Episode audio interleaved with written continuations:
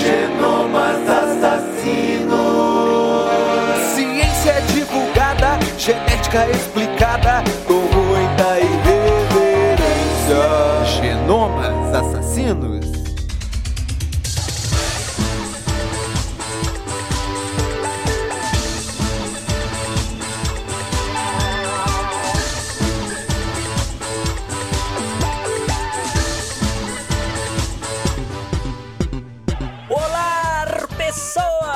Sejam bem-vindos a mais um episódio de Genomas Assassinos, o podcast sobre genética, onde a gente vai discutir as tão curiosas moléculas que compõem a mim, a você e a todos os seres vivos desse tão aniversariante planeta que nos abriga. Esse episódio eu queria muito ter lançado lá no dia 3 de setembro, no dia do biólogo, né? Que foi quando de fato o Genomas fez aniversário, né? Já faz um ano que a gente tá aí no ar.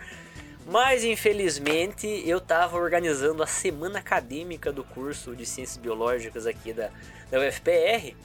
E nossa senhora, é, organizar essas paradas, gente, é muito complicado. Porra, a gente só tá em seis pessoas no nosso centro acadêmico, então foi difícil, porque teve três visitas técnicas, foram uns 40 palestrantes que foram apresentar pra gente, é, ter que ficar, né, fazendo aqueles ofícios para chamar ônibus pro pessoal poder estar fazendo essas visitas. Foi pro Zoológico Municipal de Curitiba, o Museu Oceanográfico da Univale, que fica, eu sei que é lá em Santa Catarina, e o Museu do Capão da Embuia, que também tem aqui em Curitiba, né? Eu não consegui nenhuma dessas visitas, porque eu tava lá na universidade, é orquestrando as palestras e os palestrantes, né? Porque tem bastante coisa, apresentar o palestrante, rece receber ele ali, passar as plaquinhas do tempo, enfim, né, gente?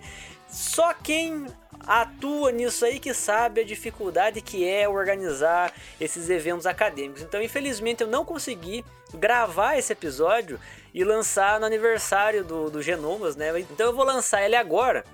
Né, eu tô gravando ele agora em novembro mesmo, porque deu uma aliviada muito pequenininha na minha vida.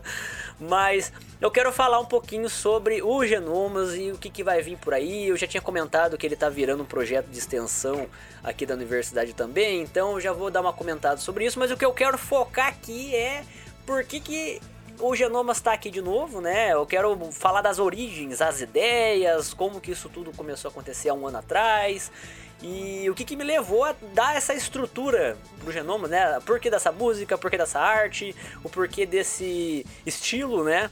Que eu considero único aqui do Genomas. Ainda estou tentando cunhar qual vai ser o formato definitivo do, do, podcast. Mas enquanto eu não chego no formato final, vamos só transformando ele e vendo onde que vai parar, né? Antes da gente ir pro episódio, hoje vai ser só eu falando com vocês mesmo. Eu só queria falar rapidinho que nessa semana agora, do dia 6 de novembro, 2023 vai estar tá tendo lá em Londrina o Ciência Paraná, que é um evento de divulgação científica muito parecido com aquele que a gente gravou aqui nos episódios é, 6, 7, 8, se eu não me engano, que foi da, da Semana Nacional da Ciência e Tecnologia. Eu vou estar tá indo para lá para apresentar o nosso projeto de extensão que é A Genética Te Explica, né? Eu já trouxe ele aqui. Aqueles três episódios da Semana Nacional já faziam parte desse A Genética Te Explica, que é o projeto de extensão do meu orientador, o professor Daniel. E a gente vai estar tá indo para esse evento para poder apresentar isso lá de novo. E eu vou tentar entrevistar o pessoal por lá e trazer no, na, na, semana que vem um episódio sobre isso, né? Eu não sei como que vai ser, porque eu vou ficar três dias lá na, em Londrina. Então, vamos voltar acho que na sexta-feira só e de novo, né? Eu tenho matéria para fazer para acabar esse semestre, então eu não sei como que vai ser a possibilidade de montar esse episódio. Eu não posso prometer nada, mas eu vou tentar entrevistar a galera que estiver por lá. Senão, a gente volta com um episódio convencional, que já está até gravado para vocês poderem ouvir. Beleza, gente? É basicamente isso que eu queria dizer hoje.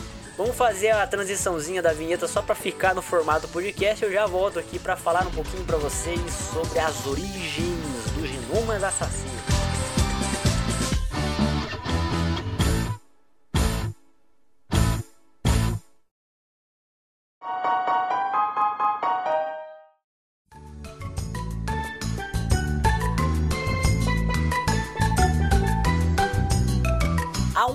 Atrás estava nascendo o projeto do Genomas Assassinos, né? Eu sempre quis fazer divulgação científica, Só que era muito difícil para mim, porque, vamos lá, eu vou passar uma breve história do porquê que eu tô aqui, como que eu cheguei aqui, melhor dizendo, né? Daí vocês vão entender como que o Genomas nasceu, né? Basicamente, eu vim do interior de São Paulo, cidade chamada Tararé, né? Morei numa vila de rua de terra, porque a família inteira sempre foi muito pobre, né? Então eu cresci lá. Era, apesar de tudo, era bem gostoso, né? Apesar da vila, que volta e meia a gente morria alguém lá na vila e tinha muito tráfico, polícia entrando na casa procurar algum algum fugitivo, coisa do tipo. Então assim, era meio era meio era meio complicado, sabe? Mas a gente vivia bem. E apesar de tudo, eu sempre tive muito incentivo dos meus pais ali a estar tá estudando. Eles já vieram aqui no podcast, já viram a participação deles e eles mesmos falavam que ensina, estimulava eu e minhas três irmãs a estudar desde pequeno. Eles davam muitos jogos de raciocínio lógico pra gente, como quebra-cabeça, jogos da memória, coisa do tipo. Minha tia também minha tia madrinha ela é professora de português, mas aqueles livros que são constantemente jogados fora pelas escolas conforme eles vão ficando velho, ela levava pra gente. Então eu cresci vendo dinossauros, planetas e coisas de ciência assim, sabe? Então eu tive um interesse por ciência desde a minha infância. Só que para chegar disso até eu conseguir entrar na universidade, meus amigos, que dificuldade que foi, sabe? Porque não é fácil sair dessa origem e conseguir se mudar de cidade, primeiro de tudo, né, morando sozinho, sem ter auxílio de praticamente ninguém, né, porque coitado dos meus pais não tinha condições de me bancar fora, então eu tive que trabalhar. Lá no interior trabalhava desde os 12 anos, já fui pintor, pedreiro, jardineiro, garçom, enfim, fiz de tudo na minha vida, né? E aqui em Curitiba eu arrumei um emprego de arrumei um emprego CLT, logo que eu vim pra cá, trabalhando de motorista, entregando peças de carro. Eu dirigia uma Fiorino e fiquei nisso por um ano até conseguir prestar o vestibular e entrar na Universidade Federal do Paraná, no curso de, de Biologia. Só que ainda assim, meus três primeiros anos da graduação foi trabalhando de motorista, né? Eu não conseguia abandonar esse emprego porque eu dependia disso para pagar meu aluguel.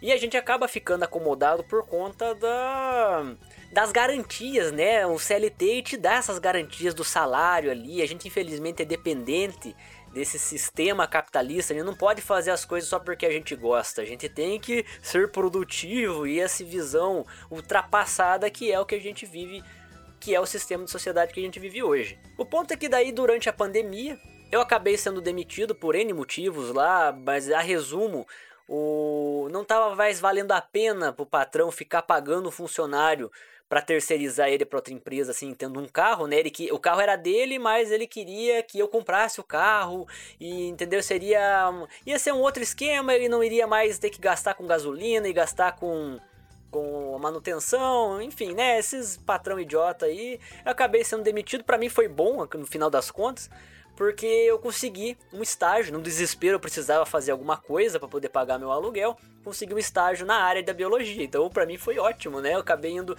lá para a Secretaria da Saúde do Paraná e trabalhava com taxonomia de animais peçonhentos. Então, eu identificava aranha, escorpião, cobra, é, que mais? Os escolopendrídeos, né? Aquelas lacraias. Então, uh, todo o estado do Paraná tem uma estrutura da Secretaria da Saúde que, por conta da vigilância de zoonoses que trabalha lá dentro, as regionais de saúde elas fazem coletas né, desses animais peçonhentos que causaram acidente ou foi pego por uma pessoa.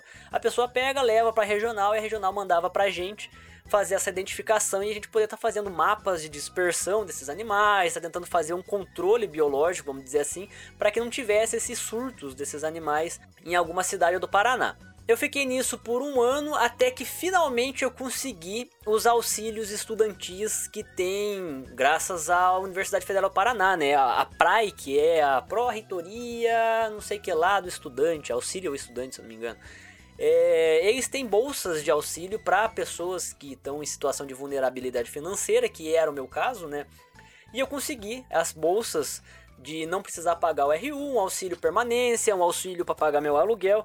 Não é lá grandes coisas, mas paga as contas, entendeu? Eu não passo fome porque eu como no RU e eu consigo pagar minhas contas graças a, a esses auxílios, né? Mas as contas que eu digo é o básico, é aluguel, energia, água, internet e acabou aí, não sobra quase nada de dinheiro. E, mas para mim já tava bom, porque eu, uma coisa que eu tenho na minha vida é que eu prefiro passar fome e estar tá fazendo o que eu gosto do que eu ter que ficar me desgastando igual fazia quando eu era motorista, né? Apesar que eu gostava, quando eu era motorista eu gostava um pouquinho, mas apesar de tudo, eu prefiro muito mais, infinitamente mais, estar trabalhando com biologia, com genética e as coisas que eu gosto.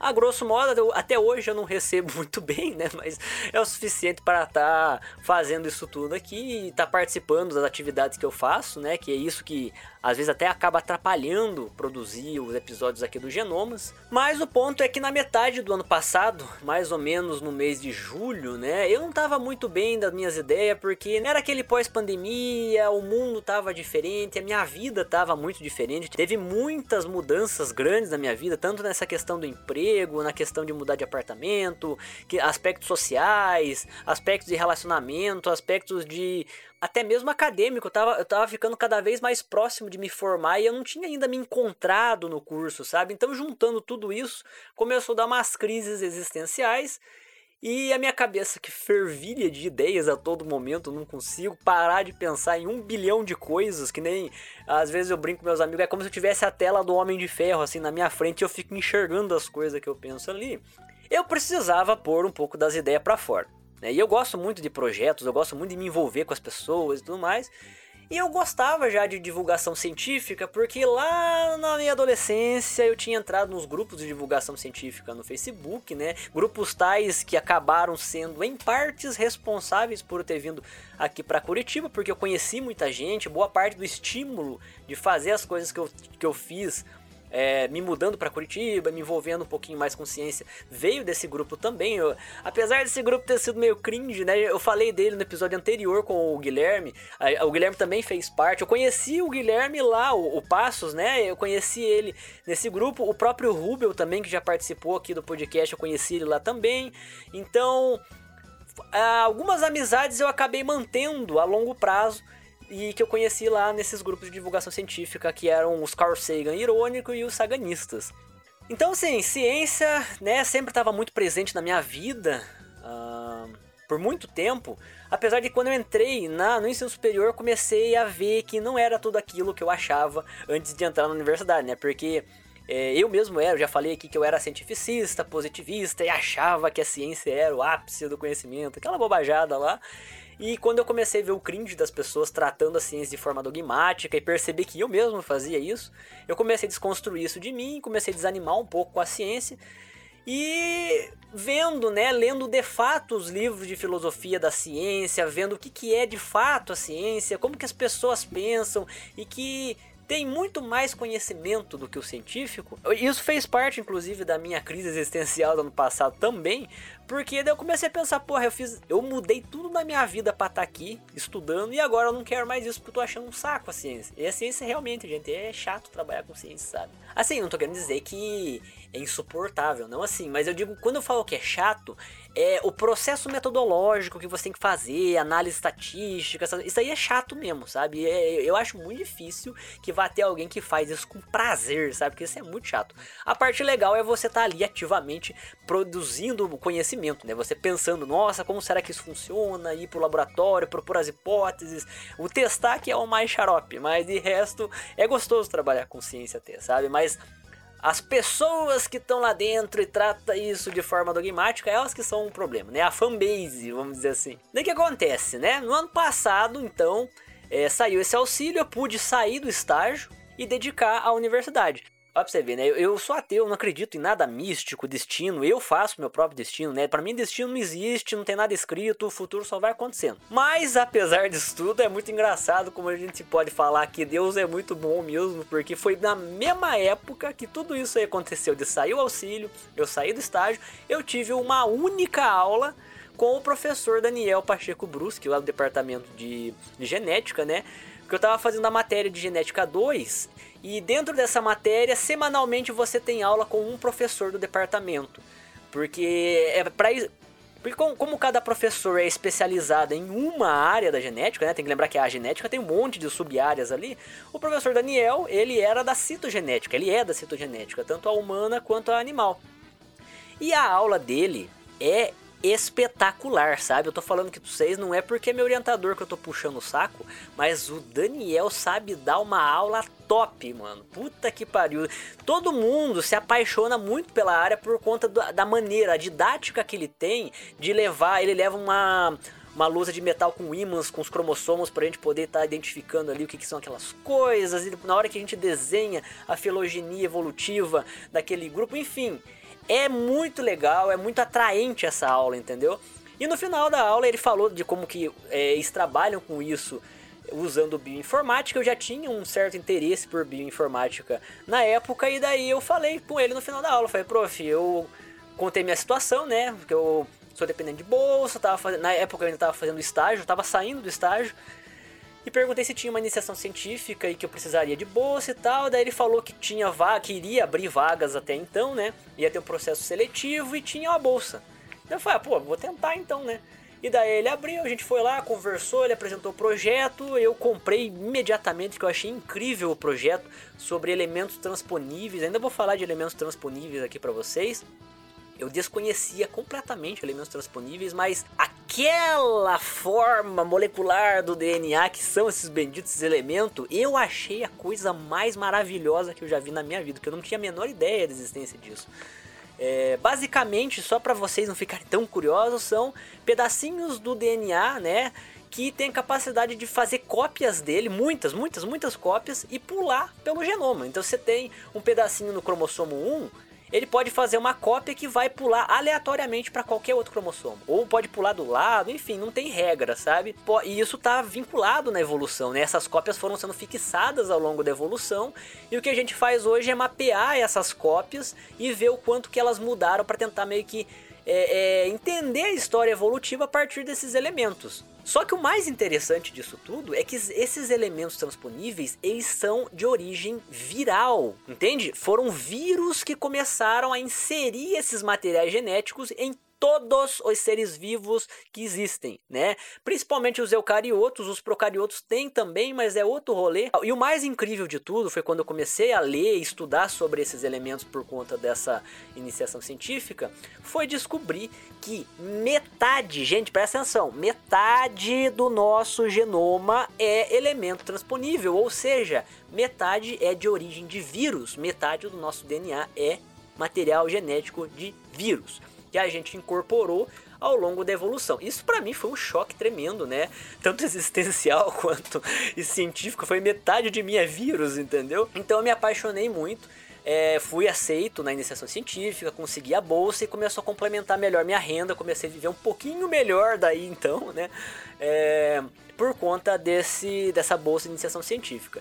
Eu tô a minha renda até hoje é basicamente isso, os auxílios da praia e a bolsa de iniciação científica. Eu sou extremamente profundamente grato à instituição da UFPR, né, a PRAE, e ao CNPq por, tá, por pagar isso, né? Tudo bem que a gente pode argumentar que não estão fazendo mais do que obrigação, porque eu estou trabalhando para fazer isso, né? Não é um auxílio, isso é meu salário. Eu só sobrevivo por causa disso, eu só consigo ser produtivo no tanto quanto eu sou na universidade graças a esses auxílios e essa, essa auxílio, né? esse meu salário e a essa bolsa. Então, eu sou profundamente grato a tudo isso. Quero deixar aqui claro para vocês saberem da importância dos auxílios das universidades e das bolsas de, de, de, pesquisa, né? Porque é das duas uma. Ou eu faço isso, ou eu volto ser motorista para ganhar o meu salário de 1.700 reais, daí eu vivo um pouquinho melhor, né? Ganhando um salário razoável ali, mas aí não consigo me dedicar à pesquisa. Bom, e daí onde, pra onde que isso vai, né? Então, isso já era o mês de junho e julho. No mês de agosto, que eu tava com todas essas crises que eu falei ali, eu pensei, Tô começando minha carreira acadêmica, tô começando minha carreira profissional. Preciso fazer alguma coisa, né, para me desenvolver. Eu não tinha nenhum certificado de nada, gente. Eu nunca fiz curso, eu nunca fiz nada, nada, nada, nada. A única coisa que eu fazia era dirigir um carro e ir para a faculdade à noite. O dia inteiro, manhã e tarde dirigindo e à noite na faculdade. No carro eu ouvia aulas, eu baixava vídeo aula, convertia para MP3 e ficava ouvindo aula no carro. Eu também às vezes carregava livro, ficava no banco do passageiro, ficava ali lia alguma coisinha durante quando parava no sinaleiro, quando tinha uma folguinha ali, dava uma lida no livro. É, o que eu fiz muito também, converter livros acadêmicos para mulher do Google lá. Tem aqueles leitor de, é, tem aqueles leitor digital, né? Daí ela ficava lendo o livro para mim lá que eu tinha convertido. Então era assim que eu conseguia estudar na época, né? Bom, então daí, como eu tava livre no mundo para poder fazer essas coisas, uma delas foi tirar do papel um projeto pessoal meu. Certo? Eu tenho vários, até hoje eu tenho muitos projetos pessoais. É, eu posso comentar bem brevemente aqui, mas eu quero muito escrever livro de ficção científica porque eu sou apaixonado por ficção científica. Tenho ideias, os esboços, os rascunhos estão tudo salvo aqui no meu computador. Meus amigos lá, os dois Guilhermes, né, o Passos e o Rubio, eles me estimulam muito para eu pegar essas ideias e fazer quadrinhos, porque eu gosto muito de desenhar, desenho razoavelmente bem e eu poderia fazer isso sobre, então tá aí mais uma possibilidade, fazer um quadrinhos. Também tenho ideias de fazer canal no YouTube. Agora eu criei uma página secreta do Instagram ali. Não vou divulgar o nome. Quem descobrir, descobriu. Quem não descobriu, sinto muito.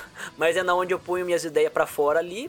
Enfim, essas coisas assim que eu imagino que vocês também devam ter essas ideias, né? O duro é tirar do papel, porque quando você se esgota físico e psicologicamente o dia inteiro trabalhando de manhã até de tarde e depois vai para aula à noite, chega em casa às 11 e meia da noite, come uma coisa ali no banheiro mesmo enquanto você faz as necessidades, para to depois toma banho e vai dormir para no outro dia acordar às 6 e meia, trabalhar de novo. Não existe como uma pessoa, primeiro de tudo, ter sanidade mental, né? Ter uma boa saúde mental numa rotina dessa. E depois conseguir tirar um projeto pessoal do papel. Então, eu tava com uma oportunidade muito grande na minha mão de não precisar mais, vamos dizer assim, ter essa rotina infernal de se matar de trabalhar e estudar igual eu tinha antigamente. Então foi agora que eu vou conseguir fazer isso. E aí veio a ideia do Genomas, a ideia do podcast, que eu já queria fazer podcast. Mas agora eu já falei demais aqui sobre como que chegou na ideia, vamos falar do Genomas propriamente, né? O objetivo desse episódio aqui é falar sobre as ideias, o porquê do nome, o porquê da música, enfim, vamos lá então. Eu nunca vou esquecer, na verdade eu nunca esqueço da maior parte das coisas que eu faço na minha vida. Eu tenho uma boa memória, mas eu nunca vou esquecer do momento em que eu tive o insight dos genomas assassinos. Eu tava deitado, eu tô gravando aqui no meu quarto, né? A cama ficava na minha direita, apesar de que hoje fica na esquerda, eu modifiquei meu quarto, como sempre faço. É, eu tava deitado na cama, que devia ser umas 9 horas da manhã, num sábado. E eu já não tava, como disse, né? Não tava muito bem das ideias, mas eu tava ali pensando, e agora? Como que eu vou fazer esse podcast? E cadê? Eu não consigo ter ideias. E fiquei pensando em bilhões de nomes e possibilidades. Até que eu, um momento eu lembrei de uma viagem que eu fiz para Itararé, na minha cidade, né? Lá na casa dos meus pais. No, no Natal, porque geralmente eu passo o Natal no Novo lá e dessa vez eu tinha ido de carro com os amigos. E na volta a gente tinha voltado ouvindo Mamonas Assassinos, porque esses meus amigos, a gente tem a mesma idade, né? A gente cresceu, nasceu e cresceu nos anos 90. Então a gente teve muito essa cultura de MTV, de sabe aquela TV tubo pequenininha de 14 polegadas. Então a gente é, é, essa geração vaporwave assim, sabe? E o Mamonas fez par, boa parte da minha infância. Eu amava Mamonas Assassinos. Infelizmente eles morreram no mesmo ano que eu nasci, né? Eu não cheguei, não tive nenhuma oportunidade de ter um contato enquanto eles estavam vivos. Eu tive contato depois. Mas eu cresci ouvindo Mamonas Assassinos e eu era muito fã deles. Eu acho eles muito divertidos, né? A, o modo como eles faziam algumas críticas sociais, por mais que tem gente idiota que fale que eles são preconceituosos, é coisa de gente imbecil que não consegue identificar a ironia e a crítica, né? As músicas deles são grandes críticas sociais. Eu gosto muito do que eles falam nas músicas deles. Eu lembrei que a gente na, na volta dessa viagem tinha voltado ouvindo Mamonas, né? Porque eu tava tentando resgatar tudo que eu gostava. Sabe, é, é, foi um. Produzir os genomas foi produzir um pedacinho de mim no mundo, sabe? Foi também uma grande jornada de autoconhecimento, vamos dizer assim, porque eu extraí tudo que eu gostava e coloquei nos genomas. Então, quando veio Mamonas Assassinos, que foi uma coisa, uma fitinha cassete branca, que eu ouvia lá em Tararé, naquela vila que eu falei, eu era criança, eu lembro da minha mãe colocando no rádio e a gente ouvindo. Eu lembrei do Mamonas e eu falei, puta, genomas, genomas assassinos. E na mesma hora eu falei, esse vai ser definitivamente o nome, né? E daí eu levantei e comecei a produzir a, a capa. Inclusive a capa do episódio vai ser a primeira capa que eu fiz num rascunho do PowerPoint aqui para vocês verem. Na verdade eu vou ver, vou ver se a capa vai ser essa ou se eu só posto lá no Instagram. Se, como eu ainda tô gravando, eu vou decidir isso depois, mas se não for a capa é, que eu tinha feito de rascunho, Vão lá no Instagram do Genomas Assassinos que eu vou postar lá a capa que era o rascunho original ali. E daí como que foi a ideia da capa, né? Eu puxei a capa do, Gen do Mamonas e no Mamonas tem, né, os, integrantes da banda, aquela mulher com os pesos de fora ali carregando o símbolo da Volkswagen, que na verdade era para ser o símbolo hippie, né, mas é o símbolo da Volkswagen ali, e aquela fundo rosa e colorido. E eu só fui juntando as coisas. Falei, puta, esse fundo rosa vai ficar muito legal se colocar uns DNA ali. Eu fiz um bonequinho que vocês vão ver na capa original lá, que era somente eu. E daí eu comecei a pensar, puta, quem que eu vou pôr na capa? Como que vai ser a música de abertura? Como que vai ser isso tudo? Daí eu falei assim, tá, vamos lá, vamos com calma. É, vocês tão, vão aprender como produzir um podcast, gente. Que eu vou passar pra vocês como que foi o meu processo. Agora, não sei se todo mundo foi assim, mas... Aí eu sentei e falei, vamos definir coisa por coisa. Primeiro, sobre o que, que vai ser o podcast. Eu tava no departamento da genética, eu gostava de genética, né? Eu gosto de genética. E eu pensei, Genomas Assassinos, o podcast vai ser sobre genética. Com o tempo, né, para vocês verem como as coisas não são é 8 ou 80. Não tem como você bater o martelo e é isso. Elas são voláteis. Eu, inclusive, as minhas ideias, a minha cabeça, eu próprio sou volátil. Em um determinado momento eu tô com um estilo, no mês que vem vou estar com outro. Então, eu mudo muito as coisas que eu faço. Eu acabei de falar do meu próprio quarto, eu mudo ele de lugar todo momento. Eu não consigo ficar na mesmice. Então, o que era para ser sobre genética acabou despirocando e foi para humanas, filosofia e agora é um podcast sobre, o, sobre biologia no geral, né? E sobre conhecimentos gerais da humanidade também. Então, e vai seguir nesse caminho, quem não gostar, paciência. Mas o foco é sobre genética, né? Eu falo no comecinho que ele é sobre genética, que eu quero tentar sempre trazer a genética para cá. Eu ainda vou focar mais em genética, vai ter mais coisas como eu já vou falar de uma parte dos temas atuais em genética, mas eu vou trazer tudo isso para cá. Bom, daí no processo então de fazer isso tudo, eu comecei a fazer os pequenos rascunhos, né? Comecei a gravar no próprio WhatsApp mesmo, alguns rascunhos de eu falando para ver como que ficaria a minha voz como apresentador, se eu iria incorporar um personagem, o que, que eu vou fazer. Inclusive isso que vocês estão ouvindo aqui, é um pouquinho um personagem e é um pouquinho eu, é meio termo. Eu não sou exatamente assim do jeito que vocês estão ouvindo, tá? Apesar de que é muito próximo do que sou eu de verdade, tem um pouco de personagem aí e eu não consigo me desvincular dele enquanto eu tô gravando. Já tentei, juro que eu já tentei. Se você for ouvir outros episódios, tem ali umas tentativas minha me desvincular e ser um pouquinho mais eu mesmo. Só que é difícil, é difícil, gente. Mas ainda assim não é muito diferente do que eu sou de verdade, isso aqui que eu tô falando, tá? Aí a capa, né? A capa comecei a fazer uns rabiscos. Eu até tinha pedido para Roberta, que é quem fez a arte do podcast, fazer uns rascunhos ali também, e eu não gostei, falei para ela que não tava muito agradável, que tava muito fofinho demais, e eu comecei a pensar, comecei a me preocupar muito, falei, puta, eu preciso dar personalidade pro podcast, tem que ter personalidade. E daí eu pensei, e daí como dar essa personalidade, né? Eu conheci o Lucas Milani, que é quem fez a música de abertura, e ele perguntou para mim bem assim: a gente tava conversando por WhatsApp, falou, cara, manda um áudio aí e fala tudo que você quer nessa abertura, né? Que tipo de abertura você quer, qual que é a estrutura, qual que é a personalidade. E eu falei para ele, falei, cara, eu cresci nos anos 90, ouvindo Mamonas Assassinos, assistindo TV Cultura, Castelo Ratimbum, sabe? Aquela cultura que nem eu falei, né? Que é aquele, aquela TV colorida, mas é um colorido desbotado ali, MTV, cores muito vivas, mas ao mesmo tempo elas são meio desbotadas por causa da televisão. Eu tentei passar para ele essa sensação dos anos 90 e virada pro 2000 ali, sabe? E eu descrevi tudo que eu tinha consumido. Daí ele falou: "Puta, perfeito". E foi lá e gravou essa abertura deliciosa que vocês ouvem todo episódio antes dele começar. É, ele me mandou um rascunho que não é muito diferente disso que, que vocês ouvem, só estava um pouquinho menos instrumentalizado e, é, como que fala? Mixado, acho que é melhor dizendo, né? Eu não entendo muito dessas coisas, mas estava um pouco mais cru, mas ainda assim eu fiquei profundamente abalado e, e, feliz. Gente, eu não conseguia manifestar minha, mani minha felicidade quando eu ouvi a abertura, porque ficou incrível, né? Vocês já, já ouviram? Eu vou tocar de novo, ó. Presta, presta atenção, ela vale a pena ser ouvida mais uma vez no meio do episódio. Genomas assassinos. Ciência divulgada, genética explicada, com muita irreverência. Genomas assassinos. Cara, quando eu ouvi isso, ele começou a falar assim: ah, olha, mas se tiver alguma coisa que você não tenha gostado e tal, fala aí. Eu, eu não existia. O que eu falasse para ele que eu não gostei ficou tão perfeita essa abertura. Eu me emocionei ali, mandei pros meus amigos, mandei pra minha família lá. E todo mundo ficou assim de cara, porque ficou muito legal, ficou muito engraçado, né?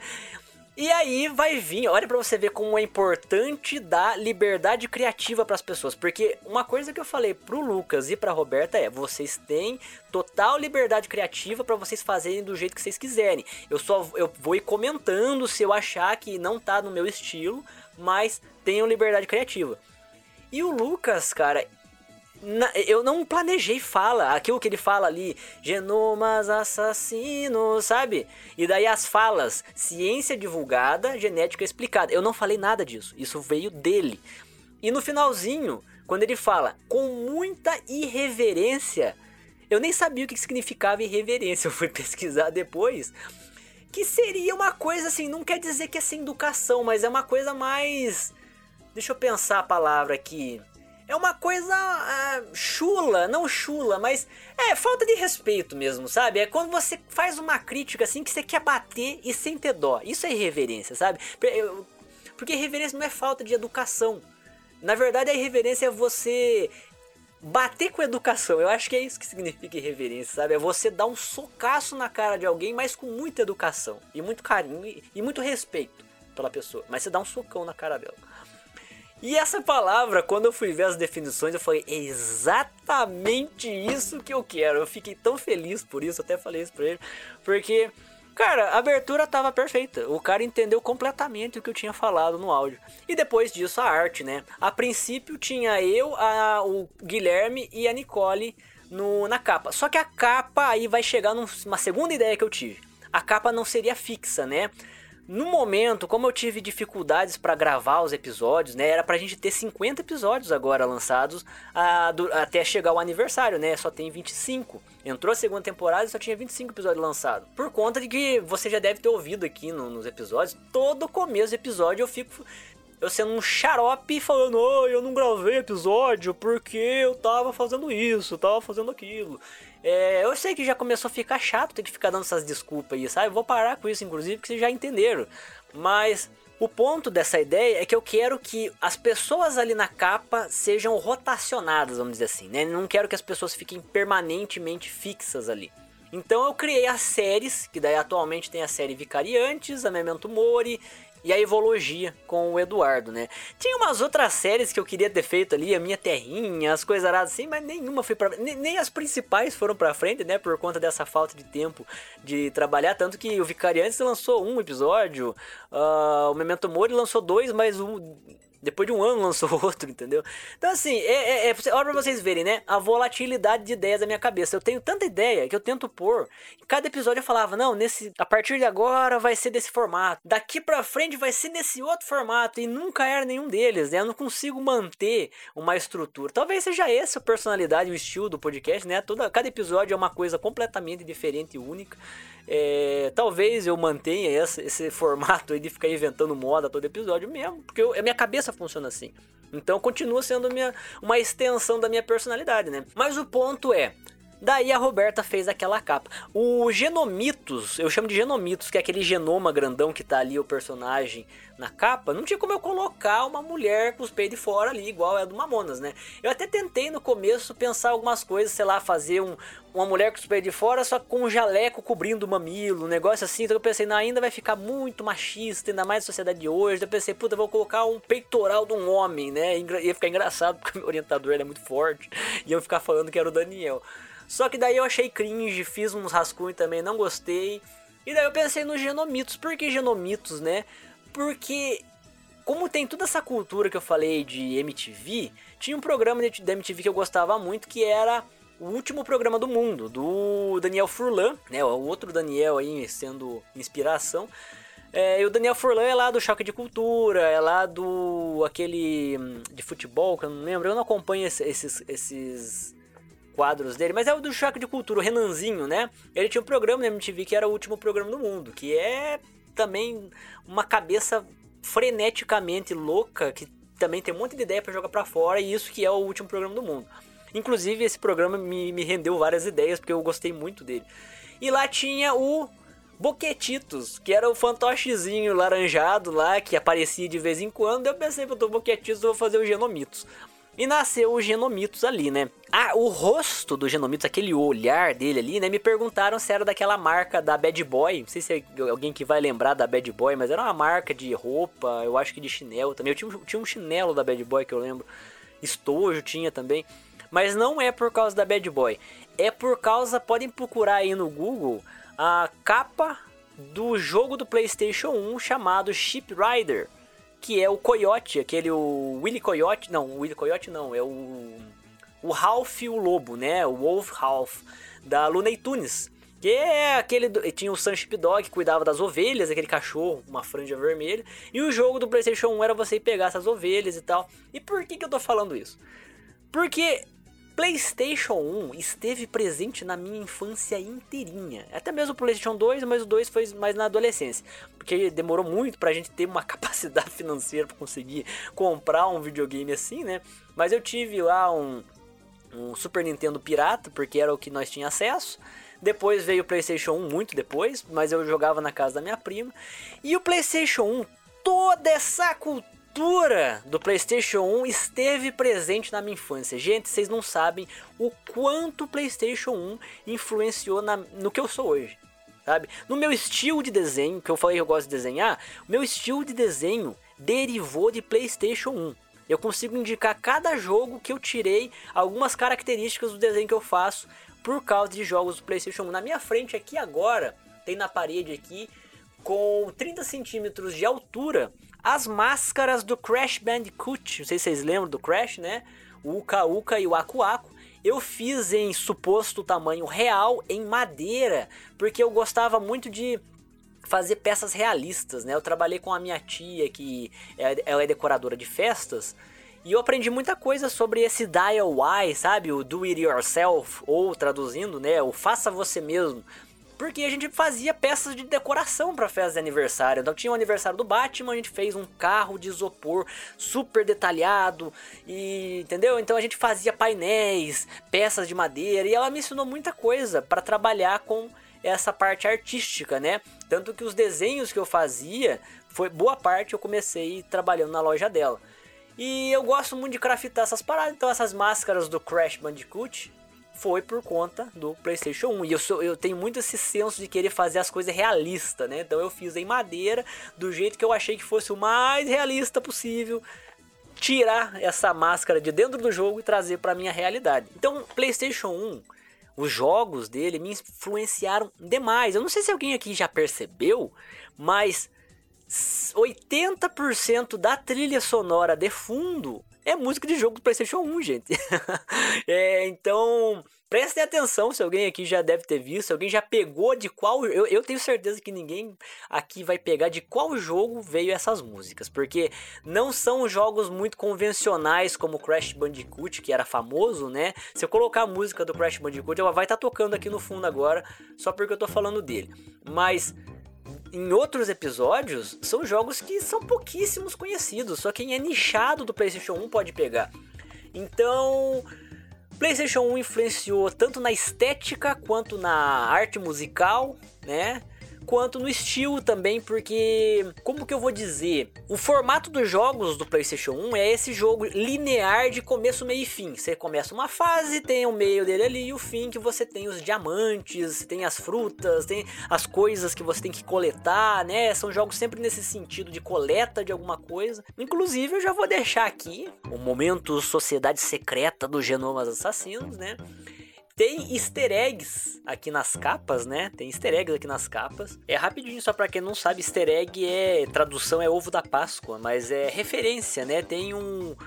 Um bônus secreto aqui nos, nos episódios. Então, isso que é os benditos easter eggs. E um dia, um dia, não sei quando, porque eu não tenho dinheiro pra fazer essas coisas, mas um dia eu vou fazer uns produtos promocionais aqui do Genomas e eu vou lançar umas perguntas junto dos episódios e tal. E essas perguntas vão estar relacionadas a esses easter eggs que eu deixo em algumas das capas, não são todas as capas, tá? E mas uma, uma dica que eu já dou aqui é: a, esses easter eggs estão associados a easter eggs dos episódios. Então, se alguém que já pegou easter egg no episódio, não vou dizer em qual momento do episódio que tem, mas tem easter eggs em alguns episódios, né? Vou deixar um nesse aqui também e vamos ver se alguém pega. É... Esses easter eggs vão construir a resposta dessa pergunta que eu vou fazer em algum momento quando eu tiver dinheiro para fazer esses produtos pro promocionais. Daí eu vou estar tá mandando por correio para vocês. Mas gente, ainda vai demorar porque como eu disse, não dá retorno financeiro, né? Então para eu fazer um produto promocional é caro. Então um dia quando eu tiver rico. Então, esperem por muito tempo, que vai demorar muito para eu ter um pouco de dinheiro na minha vida. Mas quando eu não for mais bolsista, eu vou fazer isso. Então, já vão pegando as, os easter eggs aí. Esses easter eggs, inclusive, são todos vinculados e derivados de PlayStation 1, já deixo isso claro. Bom, ainda sobre a personalidade, a estética do podcast, né? Eu só queria deixar listadinho aqui algumas mais dos influen das influências, melhor dizendo, que teve para eu poder fazer esse formato do genoma, né? O desenho, a arte, tudo mais. Então, tudo coisa que influenciou na minha infância. Como eu já disse aqui, né? Então é essa estética vaporwave dos anos 90. Eu gostei dessa palavra, eu não conheci ela, quem falou para mim foi o Guilherme Passos, inclusive. Mas tudo isso aqui, os anos 90 e virada pro 2000, me influenciou a fazer, a trazer aqui no podcast. Então, por exemplo, TV Cultura, Ratimbum e Castelo Ratimbum. Puta merda, aquilo lá foram duas coisas que influenciaram demais no que eu sou hoje também, na, na questão estética e artística, né? O Castelo Ratimbum tinha muitas cores, né? Muitas, não sei se vocês lembram, mas muitas formas geométricas, né? As roupas dele eram bem espalhafatosas, cores bem vivas, né? O relógio era aquele rosa gritante, a roupa do Nino, tudo recortada de, de, de desenhos é, é, angulares e geométricos. Eu lembro que tinha aquela caixinha, uma caixinha preta com várias coresinhas em volta, assim, de formas geométricas, e quando ele abria, nos anos 90 estava sendo inventada aquelas tecnologias de arte tridimensional, né, digital, que daí é aquela galera que trabalha com modelagem digital, e eles ficavam colocando ali uns poliedros digitais coloridos que pra época era um ápice tecnológico, né? Hoje em dia é ridículo, mas pra época, nossa, era muito é, é, eu não sei descrever a palavra, talvez nostálgico, mas era uma causava sensações incomuns na gente, porque eu nunca tinha visto formas tridimensionais daquele jeito. E até hoje, até hoje, olha para vocês verem a importância da cultura no desenvolvimento das crianças, né?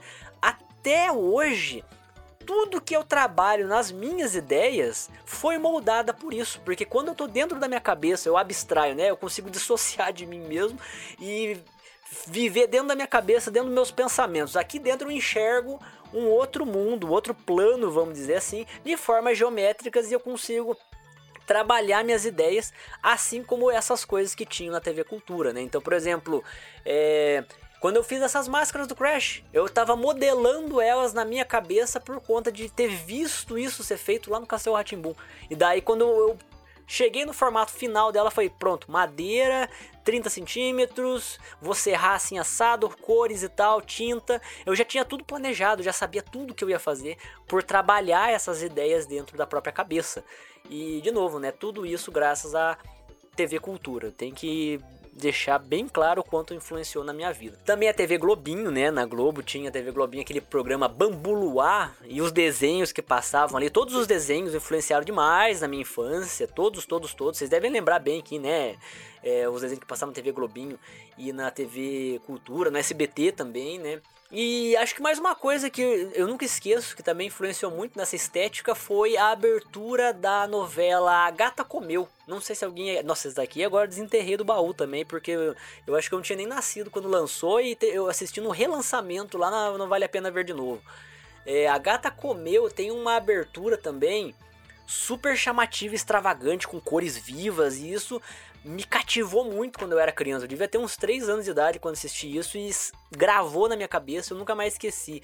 A abertura da, da novela do Rei do Gado também me pegava muito. Então, olha pra você ver que engraçado, né? As abstrações da cabeça de uma criança.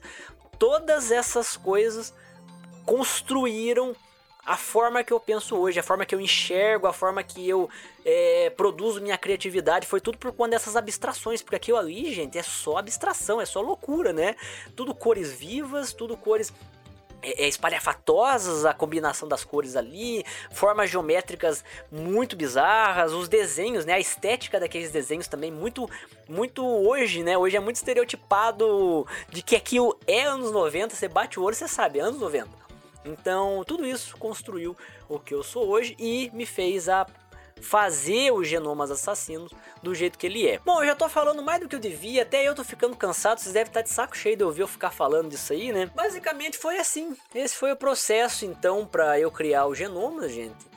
É, eu lancei ele na mesma época que o Passos lançou o Psiconautas do Sertão, que eu já falei aqui, né? Infelizmente o, o Psiconautas está em pausa, tá pausado pelos mesmos motivos que eu pausei o Genomas, né? A gente tem, tem uma vida para viver, né? E de novo, não tem retorno nenhum financeiro para a gente estar tá fazendo essas coisas, então não é fácil, não é fácil ser pobre e, e fazer todas essas paradas aqui, tendo um bilhão de outras coisas para fazer para pagar conta. Se eu não precisasse ficar pagando conta, eu me dedicaria muito mais a esse projeto e a outros projetos também, né? Mas enfim, né? Daí a gente lançou o primeiro episódio, o episódio piloto que eu gravei com o Guilherme. Eu acho que de todas as pessoas que eu conheço, eu não consigo pensar em ninguém que fosse a melhor pessoa para gravar um episódio piloto que o Guilherme, porque também tem. A, a gente teve origens muito semelhantes em, em aspectos de como que a gente consumia esses materiais no mundo, né? Esse, esse material cultural e de estar tá sempre pensando neles e acabar virando um grande baú de referências. Então, quando a gente conversa, a gente consegue ir para caminhos muito longe das conversas e eu dificilmente consigo achar outra pessoa que acompanhe esse mesmo raciocínio, né? Porque com o Guilherme a gente pode falar de absolutamente qualquer coisa que a gente consegue acompanhar o outro, sabe? Quando um sabe de algo, o outro complementa e a gente tá sempre ali né, desenvolvendo a conversa. Então eu pensei, puta, o Guilherme é a melhor pessoa para eu chamar para esse episódio piloto e depois para fazer a, a série do Memento Mori, né? E tá voltando aqui mais vezes no, no, no podcast. É, também tem outras pessoas, claro, que também são muito boas e estão aqui no, no podcast, mas de novo, gente, eu, eu, eu, você vê como minha cabeça é frenética e eu nunca termino o raciocínio. Eu tava falando de rotacionar as capas e não terminei. Então a gente tem as séries, né, aqui, aqui do podcast. E eu pretendo que as séries tenham pelo menos uns 8 a 10 episódios. E depois que esses episódios foram pro ar e fechar mais uma temporada, colocar novas pessoas na capa e iniciar novas séries de outros assuntos daí. Como eu não consegui fazer essas séries nesse primeiro ano de, de genomas, eu vou manter as mesmas pessoas que estavam já no projeto, né? Pra gente tentar fazer essa série sair do papel e no ano que vem provavelmente eu vou mudar ele. Eu já até falei com eles, tá todo mundo ciente disso, que não é um papel fixo e definitivo, né? E as pessoas que virem pro podcast também vão ter uma série que vai durar uma temporada ali, depois vai vir outra pessoa. É o formato que eu pre pretendo que, que tenha aqui no podcast, né? Então, o pessoal vai ser rotacionado. É, agora eu estou tentando transformar o podcast num projeto de extensão, né? O que é um projeto de extensão? É basicamente você tem uma forma de você levar a o meio acadêmico, né, a universidade para a comunidade civil, né? Não é essa palavra?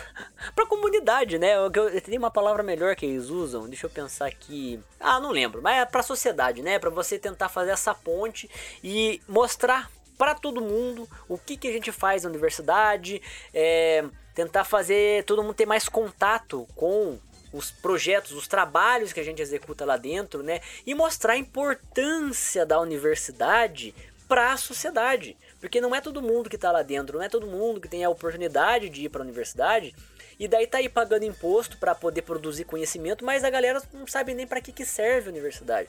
Então, os projetos de extensão é justamente para a gente poder estar tá mostrando para todo mundo o que, que a gente faz lá dentro e a importância de tudo isso, né? Tanto para a área da saúde, para a área da tecnologia, para a área do conhecimento também, porque a gente não precisa sempre dar uma utilidade para o conhecimento. Conhecimento não tem que ser útil. As pessoas às vezes perguntam assim: "Ah, mas para que que serve isso que você trabalha?"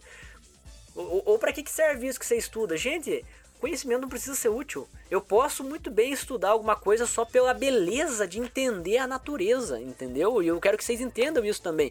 As coisas não precisam ser úteis. Aí é uma visão capitalista de que você tem que tornar todo o conhecimento útil para que você possa vender ele. Se você não pode vender, então você considera isso inútil. Não é assim que as coisas funcionam. Entende? É o nosso sistema de sociedade que exige essas coisas. Imagina, eu quero estudar genética só pela beleza dela. Eu não tô nem aí se vai produzir tecnologia ou não com isso. Porra, os elementos transponíveis ninguém nem sabe direito o que eles são. E eles estão compondo metade do nosso genoma. Metade do nosso genoma é DNA de vírus. Só, por mim isso é mais do que motivo de eu passar o resto da minha vida trabalhando nisso para entender e acabou. Eu, se não tiver tecnologia a partir disso, eu não tô nem aí. Sabe, se no meu leito de morte falar assim, olha, não existe como produzir algo e como vender um produto disso que você trabalhou na tua vida inteira, eu falo assim, muito que bem, que, que bom serviço que eu fiz, porque eu não queria que fosse vendido mesmo. Eu só queria entender o que, que são essas coisas entende? Então, mas apesar disso, né? Como a gente vive nessa merda de sistema que precisa de dinheiro para que as coisas vão para frente, a gente não pode fazer as coisas por si só para atrair investimento. A gente tem que levar isso para a comunidade. E para levar, a gente faz isso através dos projetos de extensão. E por isso eu estou tentando transformar o podcast no projeto de extensão também. Eu já estou falando com a professora para ver como que isso vai ser, né? Não vai ser o professor Daniel que vai orientar, porque ele já tem um bilhão de coisas para fazer. Coitado dele, então eu acho que ele deu graças a Deus deu falar que eu não ia pedir para ele ser orientador, porque ele já está é, muito compromissado de, de de projetos, né? Mas já tô nos trâmites, é demorado, é um processo bem complicadinho, chatinho para você fazer isso, mas dá para fazer. E depois que virar um projeto, né, o que, que vai acontecer? Ele vai ficar agora formalizado para com a instituição. O que, que isso significa? Primeiro de tudo, significa que eu consigo agora pedir investimento, não é lá grandes coisas, mas são auxílios financeiros de, por exemplo, 500 reais, alguma coisa assim, que eu vou poder estar tá comprando equipamento melhor. Porque até agora, tudo que eu investi, eu já devo ter gasto acho que uns mil reais para fazer isso tudo aqui, do meu bolso, dinheiro que eu não tenho, para poder fazer isso aqui andar, sabe? O microfone, você deve lembrar que no começo o áudio era uma bosta, porque eu não tinha microfone. Eu gravava com o áudio do celular, entendeu? É, os mixers, essas coisas, curso, eu não tenho men... gente, eu não tenho a menor ideia de edição, dessas paradas. E eu faço tudo que eu vou aprendendo na cabeça, vendo no YouTube ali rapidão, porque eu não tenho tempo de fazer uma coisa mais elaborada, sabe? Se eu pudesse, eu pagaria para alguém editar para mim. Mas infelizmente eu não posso. Então, o pouco de auxílio financeiro que eu consegui através do projeto de extensão já vai dar uma ajuda muito grande comprando equipamento melhor. E também vai estar tá mais formalizado, né? É muito mais fácil. Como esse formato de conversar com alguém, em vez de ser esses monólogos chato que nem eu tô fazendo aqui agora, é muito mais fácil você convidar alguém tendo um projeto de extensão que é um negócio mais formal, do que simplesmente, olha, eu tenho um podcast, quer vir participar? Agora, quando é um projeto de extensão, eu acho que o pessoal se interessa mais, porque daí Dá para incluir aluno no projeto da extensão, que daí vai render um certificado de participação. E isso é importantíssimo para a carreira acadêmica, sabe? Participação e extensão, para quem está na universidade que fica a dica, gente. Participem de projetos de extensão porque é profundamente importante pro currículo acadêmico de vocês. Sabe? Você vai fazer uma pós-graduação, vão te perguntar o que, que você fez na tua graduação. Se falar que você não fez nada, você só se graduou e acabou, ninguém vai querer vocês na pós sabe? Eles vão querer pessoas que estão interessadas em fazer alguma coisa. Então, participem de projetos de extensão. E é justamente por isso que eu estou fazendo o Genomas virar esse projeto, porque daí eu vou poder também gerar certificados, eu vou poder estar, tá, como eu disse, incluindo pessoas para estar tá participando ativamente. Então, enfim, né? Vai ficar um negócio bem mais formal e mais profissional, vamos dizer assim. Vai ser muito mais lucrativo para mim e para quem estiver participando aqui se ele for um projeto de extensão do que simplesmente ser isso aqui que ele é hoje. Mas enfim, gente, é basicamente isso que eu queria falar para vocês. Essa é uma brevíssima história de como que foi as origens dos genomas, né? Eu queria do fundo do meu coração ter conseguido gravar mais episódios ao longo desse ano, mas se eu tivesse feito, eu teria reprovado em matéria, eu teria perdido muitas oportunidades que eu tive de não só organizar, mas participar de atividades e eventos acadêmicos também é, também a minha vida, né? Eu tenho que lembrar que também tenho uma vida social para viver, então pouquinho de saúde mental e social que eu tenho é vivendo minha vida. Então eu tenho que saber colocar na balança. Olha, aqui eu tô me dedicando 90% da minha carreira acadêmica. Eu preciso de pelo menos 10 para dedicar para mim mesmo, não vou enlouquecer. Então, às vezes, é, eu vou confessar para vocês aqui que teve vezes que chegava um sábado e um domingo, eu tava em dia com matéria, eu tava em dia com laboratório, eu tava em dia com tudo. Eu poderia gravar o podcast, mas puta, velho, chegar o primeiro fim de semana que você tá sem nada para fazer, eu queria continuar ficando sem nada para fazer, sabe? Eu não tinha nem saúde mental para fazer uma pauta ou uma coisa do tipo. Então, acabava que eu ia me exercitar, ia correr, ia cozinhar, ia fazer alguma coisa do tipo. Então, por isso, não foi gravado alguns episódios, né? E também a grande maioria dos meus fins de semana eu estava ocupado de fato mesmo com atividades acadêmicas. Então, infelizmente, não consegui fazer todos os 50 e poucos episódios que deveriam ter sido lançados ao longo do ano, né? Vocês devem ter percebido que tinha várias vezes eu falava, ah, vai ter um episódio disso, um episódio daquilo, e nunca teve, porque as ideias estavam no ar, mas o tempo, né, a disponibilidade de tempo não estava muito legal. Mas enfim, fica aí então o nosso feliz aniversário atrasado para o Genomas Assassinos, que foi no dia 3 de setembro de 2023, né? Primeiro aninho de aniversário nosso. É, desejo pro podcast que a gente consiga crescer cada vez mais e mais, né? Que vocês estejam gostando. Espero que vocês gostem do que eu faço aqui, porque é muito laboroso fazer isso tudo e descobrir que ninguém curte, né? Mas aos poucos eu quero ir lapidando ele cada vez mais e chegar num formato talvez definitivo, talvez, mas que fique mais agradável para as pessoas, né? Trazer um pouco mais do conteúdo de genética propriamente aqui, ver na onde tudo isso aqui vai dar, né? Vamos ver, porque se virar projeto de extensão, vai estar tá com os episódios vão estar tá, de fato daí semanalmente no ar e tem muita gente interessante para vir participar aqui do podcast para conversar com a gente sobre os mais diversos assuntos da genética, da biologia e outras áreas mais. Beleza, gente? Então agradeço todo mundo por ter ouvido aqui até agora, ao longo desse ano, né?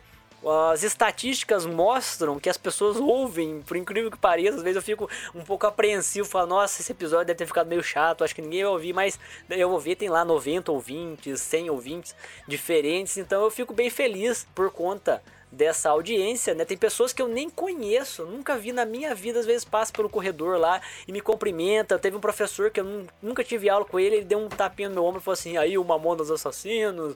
E enfim, eu fiquei muito feliz de saber que tem pessoas que estão reconhecendo o podcast ali e gostando do conteúdo. Mas enfim, é isso que eu queria falar para vocês. Muito obrigado. Continuem ouvindo os Genomas Assassinos. Acompanhe a gente lá no Instagram, né? Arroba Genomas Assassinos.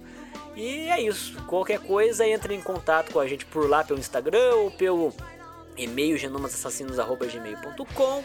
Venham participar aqui com a gente também. Eu, todo mundo está convidado a vir ter uma conversa sobre algum assunto da biologia ou outras áreas mais, né? Façam suas propostas aí. Mas enfim, em breve a gente estará de volta com a programação convencional e valeu!